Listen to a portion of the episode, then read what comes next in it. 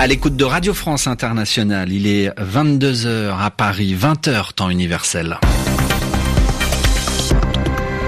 Adrien Delgrange. Et Zéphirin Quadio à mes côtés ce soir pour vous présenter votre journal en français facile. Bonsoir Zéphirin. Bonsoir Adrien, bonsoir à toutes et à tous. Au sommaire de cette édition du 5 juin. Les célébrations du 75e anniversaire du débarquement ont commencé ce mercredi dans le sud de l'Angleterre avant de se poursuivre demain en France. La Thaïlande à la une également de ce journal avec le chef de la junte militaire au pouvoir depuis le coup d'État de 2014 qui a été réélu ce soir au poste de Premier ministre. Et puis dans l'actualité française, Adrien. Elle décide de claquer la porte. La présidente de la région Île-de-France, Valérie Pécresse, quitte le parti Les Républicains.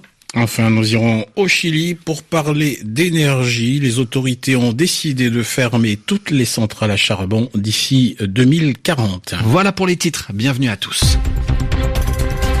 Les journaux. Les journaux en français facile. En français facile dans le sud de l'Angleterre, le coup d'envoi aujourd'hui des célébrations du 75e anniversaire du débarquement. Des hommages, de l'émotion à travers les prises de parole et des remerciements aux vétérans, les anciens soldats encore vivants qui ont libéré la France de l'occupation allemande. À Portsmouth, l'un des ports de départ vers les plages de Normandie, plusieurs dirigeants étaient présents aux côtés des 300 euh, vétérans encore vivants. Donc, il y avait Donald Trump, Justin Trudeau, Emmanuel Macron, Angela Merkel ou encore Theresa May. Et de ce côté de la Manche, en France, demain, le 6 juin, nous commémorerons les 75 ans du débarquement des forces alliées en Normandie. Des centaines d'événements sont euh, prévus euh, dans la région, mais aussi, plus étonnant Zéphirin, des célébrations dans les trains entre Paris et Caen, avec un accueil euh, spécifique réservé aux voyageurs dès la gare Saint-Lazare de Paris. Il y a des comédiens qui attendent les voyageurs sur le quai. Ils sont en tenue d'époque. Stéphane Jeuneste est monté à bord de ce D-Day Express. Dans un train entre Paris et la Normandie, un drôle de spectacle se déroule au milieu des voyageurs. Les freins sont à peine desserrés, la locomotive et ses wagons quittent Paris, la représentation vient de commencer. Joseph porte un uniforme d'état-major de l'armée américaine. Il lit des lettres de soldats. Non, croyez-moi, moi qui vous parle en connaissance de cause, et vous dit que rien n'est perdu pour la France. Ça a été crié la veille, ils étaient dans, les bateaux, ils étaient, ils étaient euh, sur les quais, ils étaient en Angleterre, euh, et on entend même leurs accents, on entend leur, leur douleur, on entend qu'ils parlent à leur famille, et, eux ils disent juste qu'ils sont seuls, et c'était ça qui émane de, de ces lettres, et qui est peut-être le plus, le plus impressionnant pour nous. Les lectures sont séquencées par des chants, robe noire et talons hauts, Nadine Courant retrace tout le répertoire de l'époque. Je me sens très concernée, je suis, euh, je suis très, très émue quand je, quand je chante ces chansons-là. L'autre jour on avait un vétéran avec nous, de 95 ans, un Canadien. Et euh, donc c'était extrêmement émouvant, il a chanté des chansons, donc je suis venue chanter avec lui, enfin, c'était très enrichissant. Les passagers du train deviennent alors des spectateurs, comme Selima, elle ne boude pas son plaisir. Je trouve que les chansons, l'accordéon, euh, ça ramenait dans le temps, euh, donc c'était très beau. Une fois le spectacle fini, le wagon transformé en salle de spectacle retrouve son calme, le temps d'arriver sur les plages du débarquement. Un reportage signé Stéphane Jeuneste. Demain, la cérémonie débutera à 11h au cimetière américain de Colville-sur-Mer, dans le département du Calvados. Elle sera coprésidée par Emmanuel Macron et Donald Trump et près de 12 000 personnes devraient y assister. L'actualité à présent au Soudan, où la répression du mouvement de contestation par les militaires au pouvoir a fait 101 morts selon un dernier bilan annoncé aujourd'hui par un comité de médecins. Alors parmi les morts, 61 ont été comptabilisés dans les hôpitaux et 40 ont été retrouvés dans les eaux du Nil, selon ces médecins proches des manifestants qui n'ont euh, pas fourni plus de détails. Information euh, qui sera détaillée dans votre édition d'Afrique Soir Zéphirin à 22 22h30 temps universel.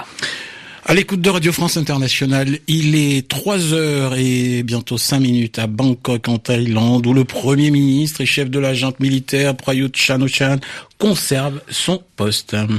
Oriane Verdier nous a rejoint en studio pour nous en parler. Bonsoir Oriane. Bonsoir. Sans surprise, Prayut Chanocha a été réélu par l'Assemblée nationale avec 500 voix contre 244 et c'est un résultat, Oriane, facilité notamment par la nouvelle constitution thaïlandaise. Oui, en effet, depuis 2017, l'armée a la responsabilité de nommer les 250 sénateurs que compte l'Assemblée nationale.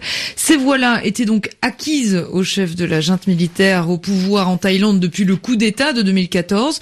Prayut chan n'avait donc besoin que de 126 voix parmi les 500 députés pour conserver son poste de Premier ministre. Après deux mois d'intenses tractations, son parti a obtenu le ralliement de plusieurs mouvements conservateurs, dont le vieux Parti démocrate.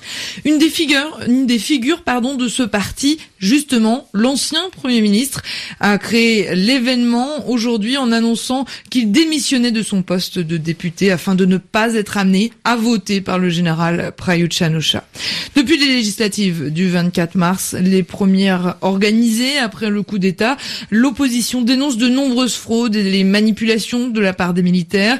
Elle accuse également le Premier ministre sortant d'avoir échoué à réformer le royaume et réduire les inégalités.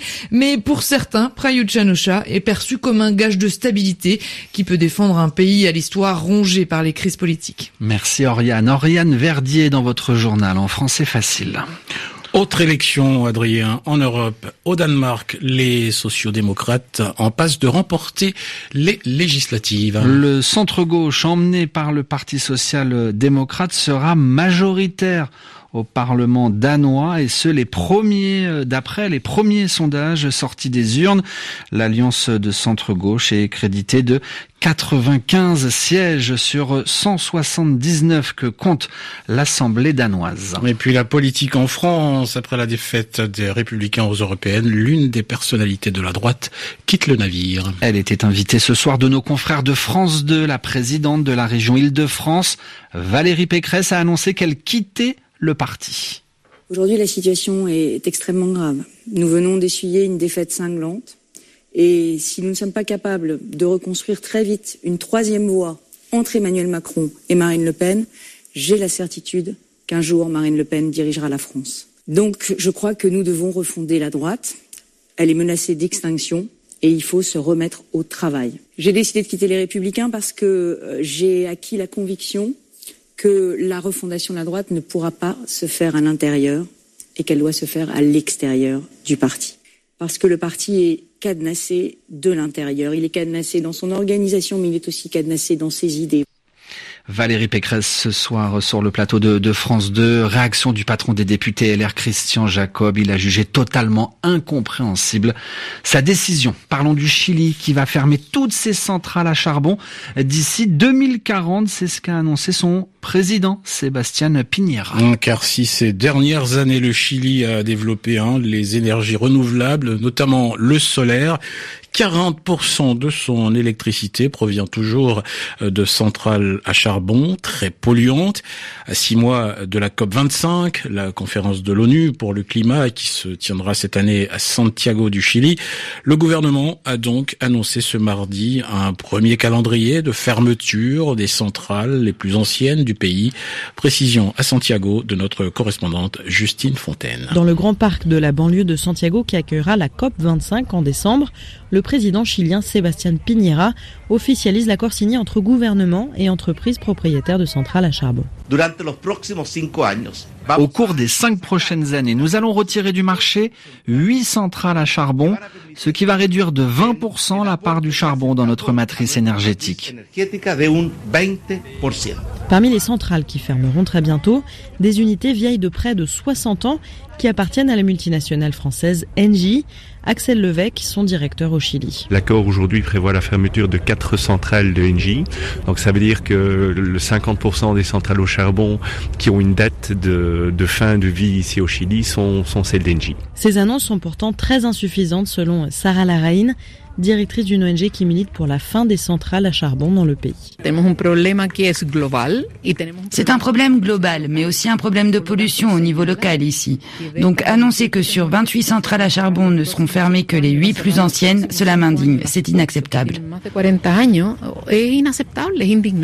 Pour elle, le Chili pourrait sans problème sortir du charbon dès 2030 avec des bénéfices importants pour la santé des riverains chiliens des centrales. Justine Fontaine, Santiago, RFI. Ainsi se referme ce journal à Santiago du Chili. Il est 16h10.